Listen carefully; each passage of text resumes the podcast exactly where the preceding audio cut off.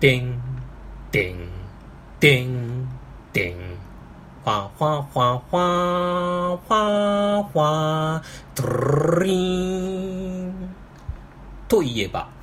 もう一部の人にはピピーンとくるおなじみのあれではありますがこれですねゴールデンハーベストっていう、えー香港の映画会社のタイトルバックなんですね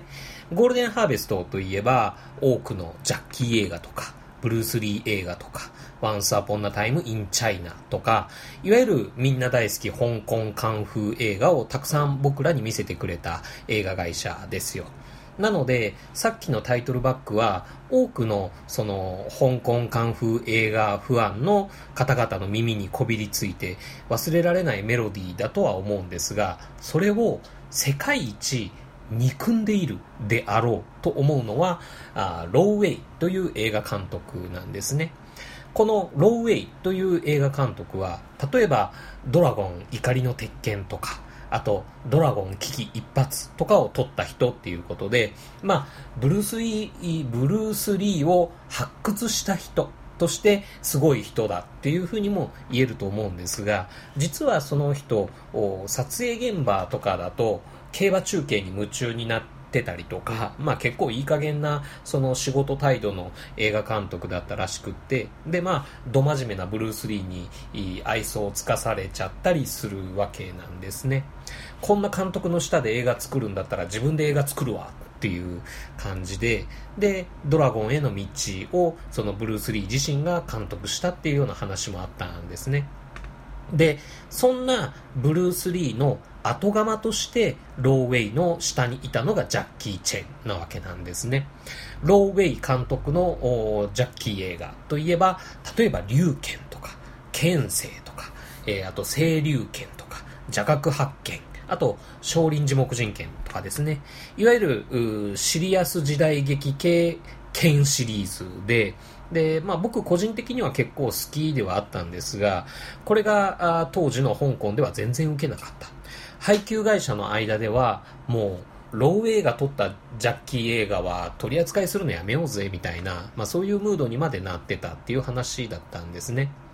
で、そんなジャッキー・チェーンをちょっと貸してよって言ってきたのが、あーウーシー・ユエンっていうプロデューサーの人で、で、そのプロデューサーのもと、ユエン・ウーピンが監督したっていうのが、ご存知、スネーキー・モンキー・ジャケンとドランク・モンキー・スイケンで、これは香港でもヒットをしたということなんです。で、このコメディ路線はいいかもっていうふうに思って、ジャッキー・チェン自身がクレイジー・モンキー証券をその監督として取ったらこれもヒットしたと。そしたらもう、ジャッキー・チェンとしては、ローウェイの元には帰りたくなくなってきちゃうわけなんですね。そんな時、スカウトの声をかけてきたのが冒頭のゴールデンハーベストっていう映画会社なんですね。お金いっぱい出すからさ、うちでやんないかみたいなことですね。えー、そうなると、ローウェイの方は怒りますよね。おいおい、ジャッキーよと。ちゃんと契約書交わしてるだろうと。勝手にゴールデンハーベストに移籍するんだったら違約金が発生しますよというふうに言い出すわけなんです。で、当初はその契約書に書かれてる違約金っていうのは10万香港ドルだったんですが、このローウェイという人がですね、えーその契約書にゼロを2つ書き加えまして、はい、違約金1000万香港ドルちょうだいねとかっていうようなことをやっちゃったわけなんですね。そしたらもうジャッキー・チェンの側もそんな契約知るかっていう話になって、で、えーゴールデンハーベスト社の方でヤングマスターの撮影に入っていくわけなんですが、そしたらこのまたローウェイがえー、寄せばいいのにですね、えー香港黒社会、えーつまりヤクザ屋さんにですね、声かけちゃったわけなんですね。まあ、黒社会が出てきちゃっては、そのジャッキー・チェンが邪剣を使おうが、水剣を使おうが、あ香港黒社会の皆さんにはかないませんからね。当然のようにジャッキー・チェンは拉致されて、えーローウェイの前に引きずってこられるわけなんです。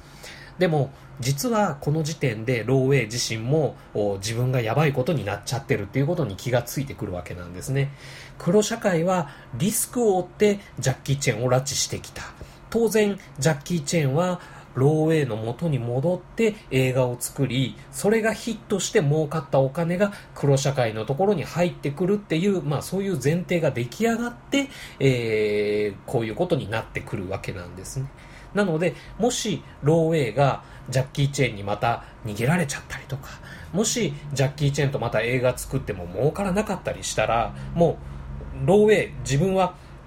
黒社会に何されるかわからないっていうような状況になっちゃってたっていうわけなんですね。慌てたのはゴールデンハーベストですね。ローウェイの方は、あの、黒社会に八つ咲きにされようが、えー、海にコンクリ詰めで沈められようが、そんなことは知ったことじゃないわけなんですが、でも、ジャッキー・チェンがその巻き添えになったら困っちゃいますからね。とりあえず、その違約金として請求されてる1000万香港ドルは、まあ、ジャッキー・チェーンへの先行投資っていうことで、えー、支払う用意はしたっていうことなんですけれども、まあ、その用意したお金でもって問題は黒社会にどう手を引いてもらうかっていうその段取りなんですね。そこで登場するのがジミー・ウォングという、まあ、大物俳優であり映画監督とか脚本もやってるっていう人物なんですね。まあ日本で言うと、イメージ的にはあれですかね、北野武みたいな感じでしょうかね。えー、で、このジミー・ウォングという人は、その香港黒社会の方にも顔が効くわけなんですね。なので、あんちゃんおいらの顔に免じてよこの件、手打ちにしてくんねえかなみたいな、あということで似てね、えー、ジャッキー・チェンは無事、えー、ゴールデンハーベストで映画を作るようになって、えー、ローウェイもまた命拾いしたっていうことがあったんですね。この一件での恩返しのために、ジミー・ウォングがその後制作することになる2本の映画にジャッキー・チェンはノーギャラで、出演するんですけれども、それがドラゴン特攻隊っていう作品と炎の大捜査線っていう作品なんですね。で、まあ、個人的にはその、ドラゴン特攻隊という1983年の映画、えー、僕、あの、映画館で、まあ、ちょっと事情があって見てしまったんですが、えー、それがまあ、ちょっと、あの、いろいろひどい場面があってトラウマになっちゃって、その後の僕は怖い映画っていうかそういう残酷な場面のある、血がビャーとかって出るような映画が苦手になっちゃったっていうような、まあ、そういう話もあるんですが、はい。えー、一方、ローウェイですね、は、その、ブルース・リーだだけじゃなく、ジャッキー・チェンにも愛想をつかされて、えー、見捨てられてしまった。どうにも腹が立つ。ということで、まあ、1000万香港ドルもらって、えー、解約、契約解約したんですけれども、まあ、えー、その時に契約してた作品、えー、ジャッキー・チェンの聖剣っていう映画ですね。えー、聖剣の聖っていうのはあの、フォースの覚醒の聖ですね。あの、冷めるっていう字ですかね。えー、それをですね、なんと、クレイジーモンキー証券の没フィルムと、あと、あんまりジャッキー・チェンに似てないそっくりさん俳優のその追加撮影分をつなげてですね、一本の映画としてでっち上げちゃったわけなんですね。で、えー、公開したわけなんですけれども、でも、ジャッキー・チェン人気っていうのはあるもんですから、それにあやかって、香港でも日本でも劇場公開され、えー、ソフト化もされました。この時のジャッキー・チェンの言葉を借りればですね、あまりにも粗末なので裁判沙汰にしようと思ったっていうようなことだったんですけれどもね、えー、僕自身も見たことあるんですが、まあひどい映画でした。はい。よくこんなものが、あ劇場公開されたもんだな、ということで、えー、その時僕の中では、えー、珍品映画というか、珍しい映画として、まあ、この今までお話ししたようなこの特殊なエピソードも含めて、こう、普通に面白かった映画よりも、むしろ強烈な印象で記憶に残ってたりします。はい。このジャッキー・チェンの政権というのは悪い意味での珍しい映画ですが、あ良い意味での珍しい映画っていうのも、まあ世の中にはいっぱいあります。そういう珍しい映画っていうのをリストアップしてみたり、えー、人から聞いてみたりするのが最近の僕のマイブームの一つなんですね。えー、というわけで今回はその珍しい映画というものについていくつか紹介してみたいと思います。そんな気分で無人島キネマいっぱい。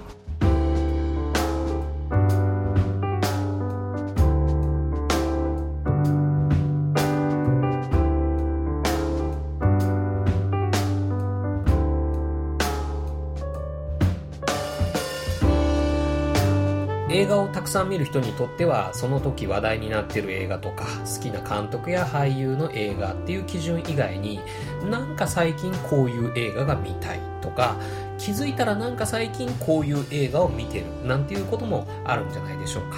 僕のマイブームとしてはちょうどいい映画っていうのが定期的に流行ったりえー、ちょっと前は講義の中年探偵映画なんてのがあったりですね。最近密かに暮らしに寄り添ってる映画がいいななんていうふうに思ったりしています。そして冒頭にお話ししました珍しい映画。これはまだ実際に最近よく見てるってほどではないんですがちょっとこれからこのリスト充実させてみたいなと思っています。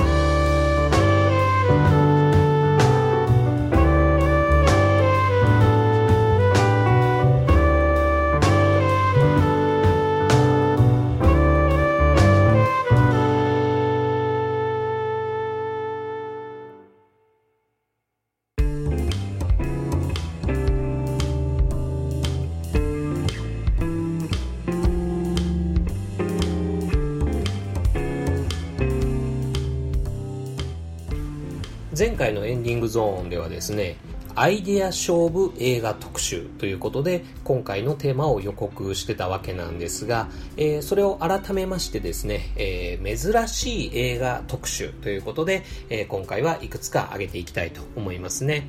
珍しい映画の基準というか定義としてはこんな感じになるかなと思います。よくこんなものが映画になったな。よくこんな企画が通ったな。という映画ということですね。えー、まあ、くどくど説明するよりは例を挙げてた方が早いかもしれませんね。一番説明しやすい代表的な例としては、やっぱりレゴムービーでしょうか。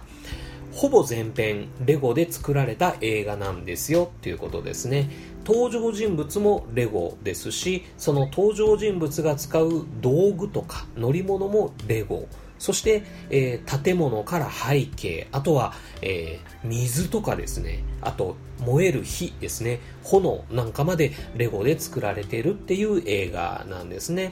もちろんこの無人島キネマをお聞きの方でしたらあご存知の方も多いかとは思いますけれどもあまり映画を見ないという方にとってはですねへえそんな映画があるんだったらちょっと見てみようかなっていう、まあ、そういう物珍しさで見てみたくなる映画っていうような感じですかね。はい。そんなのが、えー、珍しい映画という風で、えー、定義していきたいかと思っております。では、えー、牛田おすすめのそんな珍しい映画いくつかあ紹介していきましょう。まず1本目ですね。こんな映画です。映画全編通してセリフがなくて、で、登場人物が全て手話で会話している映画。しかも字幕なんかは一切なしという映画ですね。はい、これ、ザ・トライブっていう、えー、2015年ウクライナの映画なんですね。えー、これ舞台がですね、老学校っていうんでしょうかね。あの、耳の不自由なあ方が行く。で、まあ、年代としては中学校という感じではなくて高校生くらいな、まあ、年齢層の学校なんですけれども、えー、そこに一人の転校生男の子がやってくるんですが、えー、もちろんこの子も耳が不自由な子なんですけれどもね。で、えー、入ってみたらその学校がですね、えー、暴力とか売春とかが、あの、組織的に営まれているっていうような、あ実はそういうところだったっていうことなんですね。主人公はその中でどう生き延びていくのかっていうような、えー、お話なんですけれども、で、これを演じている、その、ろうあ者たちを演じているのも、まあ、プロの俳優ということではなくて、本物のろうあ者の人たちがやってるっていうことなんですね。これでその面白い映画なんていうのができるのかなという感じではあるんですけれどもいやいやちゃんと面白い映画なんです。なんていうかですね無声映画サイレント映画っていうんでしょうかね、の面白さが表現されているっていうような、そんな味わいのある作品になっています。まあ、実際見てみて、もし万が一面白くなかったとしても、こんな風に話の種にはなる映画ということなんで、えー、おすすめです。はい、そんな感じで2本目。えー、2本目はこんな映画です。映画全編通して、トム・ハーディが車に乗ってで、えー、その車の運転中にいろんな人と電話をするだけっていう映画ですね。はい、これはオン・ザ・ハイウェイその夜86分というこれまた2015年の映画ですね。いわゆるワンシチュエーションものっていうやつですね。えー、物語の冒頭でトム・ハーディが車に乗ってある場所に向かって高速道路を運転してる、えー、その間に何人かの人とその車載電話で、えー、話をするっていう本当にただそれだけの映画なんです。それだけで面白いのって言ったら意外に面白いんですね。で、えー、それはどういうふうに面白いのか。じゃあそれは会話のテンションとかその会話の内容とかが面白いのか、まあ、例えばああいうクエンティン・タランティーノのえー、映画とかみたいにですね、えー、そういう話の内容そのものが面白いのかって言ったらそうでもないんです。じゃあ何かの謎とかサスペンスが最初にこう提示されてでそれをその会話劇で解き明かしていくっていうようなそういうミステリー作品でもないです。また例えば恋愛とか家族愛とかについてその電話で会話する内容から偶話的にその観客にメッセージを伝えてくるっていうようなそういう話でもないんですね。でもちろん主人公があっちに電話かけたりこっちに電話かけたりっていう風に忙しく電話をかけてテンパってっちゃってその笑えるような失敗をしちゃうっていうようなそういうコメディ的な話でも全然ないんですね。もうただ翌日のその、まあ、建設屋さんっていうかゼネコンさんみたいな感じなんですけどそういう翌日の仕事の段取りを部下に指示したりとかでちょっとそういう不手際的なのがあって上司に怒られたりとかで今ある場所に向かってるで家に帰れないっていうようなことの事情を家族に説明したりとかあと電話と電話の間に時折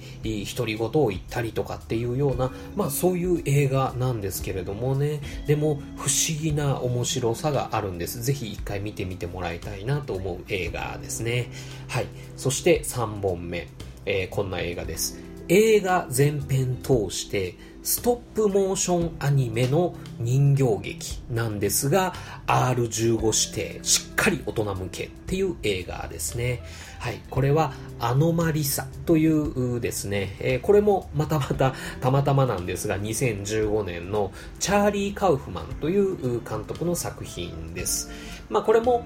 さっきのオン・ザ・ハイウェイと同じように話としては地味な話なんですね。なので、こう、アニメとか人形劇じゃないとできないっていうそのファンタジー方向なそういう話でもないんです。まあ、ただ、えー、ちょっとその登場人物それぞれの声の設定に意味があるっていうお話なので、まあ、実写でやるとその、まあ、吹き替えっていうような感じになりかねないですから。まあ、そういう意味では不自然になっちゃうので、えー、そういうストップモーションアニメ人形劇っていうような形でやらないといけないっていう部分はあったんでしょうけれどもね。でもまあ、それ以外にもなんていうか、こう、なんか人形が持つ独特の滑稽感みたいな、あなんかそういうのがいい感じに切ない気持ちにさせてくれるっていうような映画ですね。特にあの、セックスシーンとかがですね、その、色っぽいとか、官能的とかっていうよりは、なんかこう、動物の差がっていうか、そういう物悲しさみたいなのが漂うみたいな、えー、まあそういう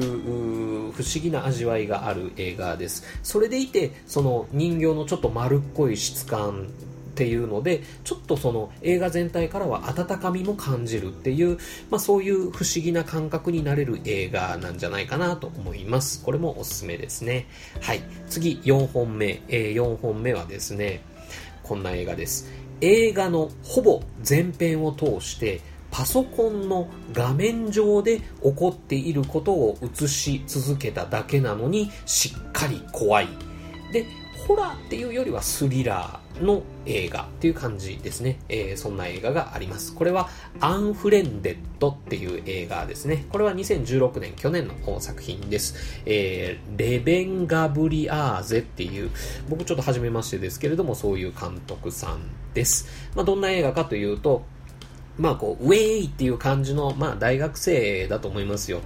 男女5、6人の、まあそういう仲良しグループがいるんですが、この人たちが、まあ、スカイプを通してですね、まあ、だべってるわけなんですね。でそしたらある日、なんかこう、初期アイコンですね。いわゆるあのデフォルトアイコンというか、その、何もこう画像としていじってないアバターっていうんでしょうかね。えー、それが、あその会話グループに混じってると。でまあ、それを追い出そうとしてもあと一旦じゃあ解散っていう風にしてでまたあそのグループにログインし直してもやっぱりそいつがちゃっかりいるっていうまあ、そんな感じで物語が始まっていくわけですねなんか気持ち悪いとで、えー、どうやらこのアカウントがですね、えー、実は1年前に自殺したその仲良しグループの1人、えー、ローラ・バーンズっていう女の子のものだっていうことがだんだん分かってくるわけですね。で、えー、まあそうやって追い出したりなんかしようとしても全然、えー、何気にその場にいるとそしてついにこのアカウントが会話に加わり始めるとその仲良しグループのメンバーが1人ずつ消えてっちゃうっていうお話なんですねなかなか面白いですあのー、例えばホラーとかスプラッターとかああいう血がブッシャーとかそういうのが苦手っていう人でもあんまりえぐい場面はないのであのいい感じにヒヤッと楽しめる作品じゃないかなと思います。はい。これ余談なんですが、僕これ最初見た時にですね、すげえコストパフォーマンスがいい映画なんじゃないかなというふうに思ったんですね。こう、パソコンの画面に映ってることをそのまま撮影して映画にするだけっていう風な、まあそういうものだと思ってたんで、えー、これだけまあ話題になってヒットすればすごい制作、作り手側としては儲かるパターンの映画なんじゃないかなってう、うまいこと工夫したななんていう風に思ってたんですけれども、で、そんなことを、えー、東京ミルク放送局のちゃんまつさんとお話ししてましたらですね、何が何が、これむっちゃ手間と金かかってますよっていうお話でした。はい、あの東京ミルク放送局のちゃんまつさんはそういう映像制作の学校の運営やってらっしゃる方なんでこういうの詳しいんですねへえっていうふうに思ったりしました。はい。あの6月に東京行った時ですけれどもね。はい。あとちなみにこのアンフレンデッドっていう映画につきましてはですね人気ポッドキャストペガの屋根裏部屋っていう番組のですね第174回、えー、2017年6月13日配信分で詳しくお話もされてますんで、そちらもよろしければ合わせて聞いてみられるといいかなと思います。はい、えー、最後5本目。断捨離を映画にした映画。ですね、えー、これ365日のシンプルライフっていう映画なんですけれども、えー、これは2014年、えー、こちらはフィンランドの映画ですね断捨離断捨離って説明しといた方がいいですかね。あの、まあ、断捨離っていうのは、いらないものはガンガン捨てちゃって、で、まあそういうものを捨てた結果、身軽で爽やかな生活にしましょうねっていう、まあそういうライフスタイルの考え方ですね。まあ、あミニマリズムなんていうふうに言ったりもしますけれども、で、えー、例えば極端な人は、こう、スーツケース1個に収まる分のものしか持たないっていうそういうルールでですね、えー、服とか日用品とかを、まあ、その厳選した最小限で暮らすなんていう人もいますけれどもね。で僕も一時期これあのミニマリズムっていうか断捨離ちょっとハマってました。であのもう本とか CD とかそういうのももう全部デジタルデータ化してまああのパソコンの中に取り込んだりとか、あの、外付けハードちっちゃいやつに全部収めたりとかっていう風で、現物はもう全部処分したりとか、あと、洋服ももう最小限の数、まあ、制服みたいな感じにして、えー、最小限にするとかっていう、まあ、とにかくまあ、いろんなものを捨てました。で、これ、あのー、やってみて思うんですけれども、ちょっと中毒性があるっていうか、その、自分の手持ちのものを捨てていくっていうののある一線を越えるとその物を捨てたり手放したりしていくっていうのがある種快感を感じたりしてくるわけなんですね。はい。まあそんなことがありましたっていう話。ちょっと映画と外れてくんであれなんですけれども、まあ、この断捨離とかミニマリズムっていうのが気になられた方はですねあの本屋さん行くといっぱいそういう関連書籍があるので、えー、なんか適当なの一冊読んでみるといいと思うんですが、まあ、そんなライフスタイルについてドキュメンタリー形式で映画になったっていうのがこの365日のシンプルライフっていう映画です。あの、主人公であり監督のその人がですね、もう最初に洋服とかも含めてとにかく全部自分の持ち物をあのトランクルームに一旦全部預けて自分の住んでる部屋を空っぽにしちゃうんですね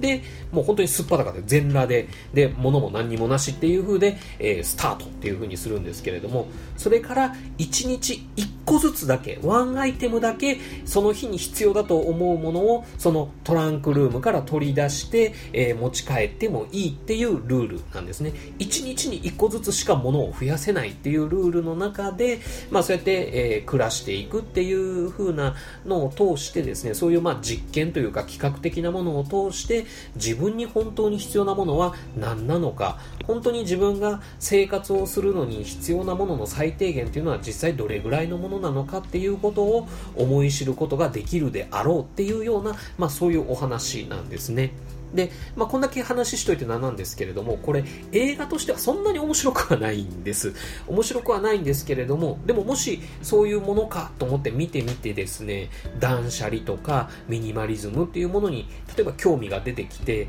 で、それが元でライフスタイルが変わっちゃうとか、そういうような人もいるかもしれないですねっていう意味での珍しい映画ですね。はい、これもおすすめです。はい、えー、こんな感じで、とりあえず5本、牛田のおすすめの珍しい映画、紹介してみました。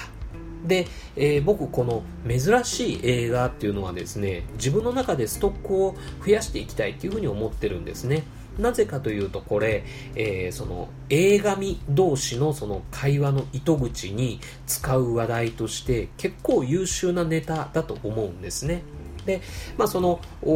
映画話として優秀なネタっていうことではこれまで「私の映画」とかあと「きっかけ映画」とかあと「ツボ場面」とかっていう、まあ、そういうこう話が盛り上がりやすいネタを、まああの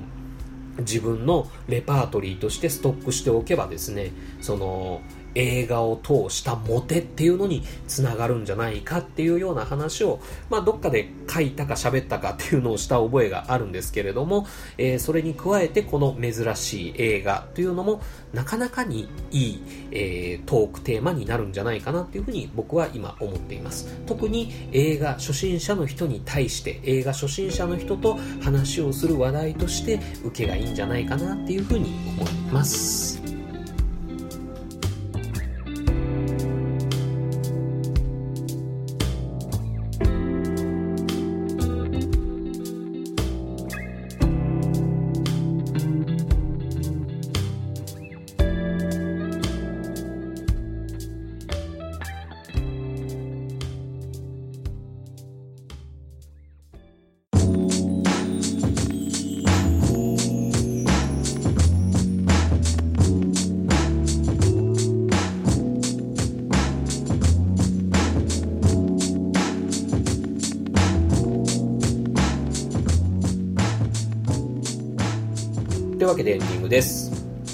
アイデア勝負映画特集、改め珍しい映画特集、いかがでしたでしょう？今回ご紹介した6本の映画、えー、興味が湧きましたらですね、まあ、実際見てみてほしいなっていうこともさることながら、えー、まあ、ぜひ試していただきたいなと思うのはですね、他のどなたかにこれらの映画、もしくはこういう映画を紹介してみるっていうことをちょっと試してみてもらいたいなっていうふうにも思いますね。へえ、そんな映画があるんだ。じゃあ、ちょっと見てみたいかもっていうふうになって、じゃあ今度一緒にどう？みたいなね。えー、まあ、そこまでいかなかったとしても、じゃあ今度 DVD 貸してあげるよ、みたいなね。まあ、そういうう、まあ、糸口というか、そういうのに使えるんじゃないかな、なんていうふうに思っております。はい。えー、さて、オープニングでもイントロでも本編でもお話ししましたように、しつこいようですが、僕、牛田としてはこの珍しい映画の、その、まあ、あストック、レパートリーのストックを、えー、増やしていきたいというふうに考えております。なので、僕、牛田が珍しい映画を紹介するっていうことだけではなくてですね、えー、僕、牛田に対して珍しい映画をぜひ紹介してほしいということでですね、今回は脱線ムービーのお二人にですね、えー、珍しい映画の特集会をですね、ぜひやっていただきたいと思っております。えー、これはですね、まあ夏休みということなんで、自由研究の宿題ということでですね、取り組んでいただきたいなと思っておりますよ。えー、厳選した珍しい映画をですね、1本お二人でお話ししていただいてもいいですし、もしくは、ちゃんまいさん、ちゃんくみさんが、それぞれ、えー、持ち寄るっていうような形でご紹介していただいてもいいですし、まあ、あの、形式は自由にやってもらえたらいいかなと思っております。ただですね、この無人島キネマをお聞きの方の中にもし脱線ムービーのリスナーの方がいらっしゃってもですねくれぐれも彼女たちにヘルプとかアドバイスとかそういうのはまあしないようにしてくださいね。これはまああくまで宿題ということなんで、えー、例えばですよ、あの、映画の話をしているのに必ず脱線して違う話になるポッドキャストの公式ブログのコメント欄なんかにですね、えー、珍しい映画こういうのがありますよなんていうようなことを書き込んだりとかですね、あとありがちなのはあれですね、ツイッター、えー、脱線ムービーの公式アカウント、アットマーク、脱線アンダーバームービー、えー、アットマーク、DASSEN アンダーバー MOVIE に対してですね、えー、メンションとか、えー、ダイレクトメールを送るとか、まあ、そういうようなことはしないようにしてくださいね。えー、あと、例えば、ハッシュタグ脱ムーとかですね、えー、あと、ハッシュタグ脱線ムービーとか、そういうのをつけて、で、さらに、ハッシュタグ、珍しい映画っていうのをつけて、まあ、こういうのがありますよ、なんていうツイートをするとかですね。まあ、そういう不正行為はくれぐれもされないようにということですね。えー、そういう不正行為を発見した場合はですね、即僕が RT をしてですね、まあ、全世界に向けてこういう不正行為がありましたよということを、まあ、あのー、晒し者というか、そういうふうにしていきたいとまあ、厳しくこの辺はやっていきたいと思いますので、まあ、そういう夏休みの宿題をですね保護者が手伝うというような、まあ、そういう事態を招かないような、えー、健全な夏休みをですね、えー、皆さんにお過ごししていただきたいと、えー、思っております。はい。えー、さて、そんな無人島キネマですが、次回は夏の特別企画第2弾、DVD ブルーレイ発売記念、コクソン、ネタバレ全開モードで行ってみたいと思います。えー、実はまだこれを収録している今の時点では私まだ未干渉なんで、えー、僕、牛田は乗れるのか、乗れないのか、で、まあ見たとして、えー、これは喋りやすいのか、喋りにくいのか、まだその辺全然見えてない状況ではあります。ただ、えー、2017年上半期ランキングで高評価をつけてらっしゃる方が多かったっていうのと、あと、夏といえばオカルト要素も、その一つの切り口として、えー、面白く話せそうかなというところもあり、コクソン行ってみたいと思います。暑い日が続きますんでね、ちょっと涼しくなるといいかなというふうに思っております。というわけで、無人島キネマテイク5クルーズ54はこれにて閉館。またのご来場をお待ちしてます。